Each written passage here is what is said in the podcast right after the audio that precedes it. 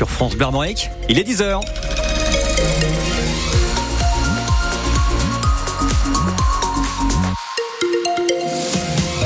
10h, les informations avec Valentin Plat. Bonjour Fabien, bonjour à toutes et tous. De gros bouchons en ce moment même à Rennes. La raison, les chauffeurs de taxi des quatre départements bretons se mobilisent à l'appel de la Fédération nationale des artisans taxis depuis 8 heures. Une opération escargot est en cours sur la rocade. 220 à 250 taxis sur euh, plus d'une heure de bouchons. Les conducteurs prévoient de se diriger en fin de matinée vers la préfecture pour rencontrer le préfet de Bretagne et dénoncer la nouvelle convention de la CPAM, la, caisse de primaire d'assurance maladie. C'est un vote historique qui doit avoir lieu aujourd'hui, l'inscription dans la constitution de l'IVG.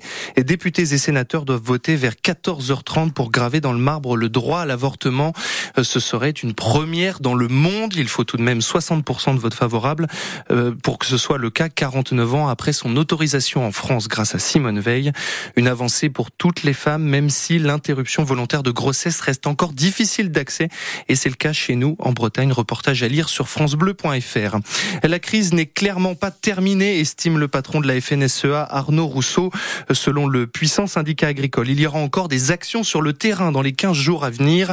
La colère des agriculteurs est encore bien présente et ce, après la fermeture du 60e salon de l'agriculture qui a accueilli Porte de Versailles plus de 600 000 visiteurs.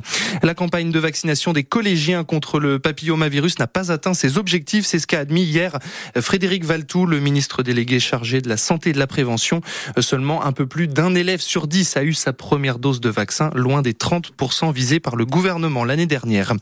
Pour la quatrième fois consécutive, le Stade Rennais s'incline dans le derby breton face à Lorient. Défaite 2 buts à 1. Les buteurs Bamba et Junior Croupi pour Lorient. Amine Gouiri, le Rennais, a réduit l'écart dans le temps additionnel. Rennes n'est donc plus invincible en Ligue 1 en 2024 et on débriefe cette rencontre, mais aussi la qualification en demi-finale de la Coupe de France dans le lundi C'est Rosy à partir de 18h ce soir avec les anciens joueurs Romain Salin et Alexandre Leroyer.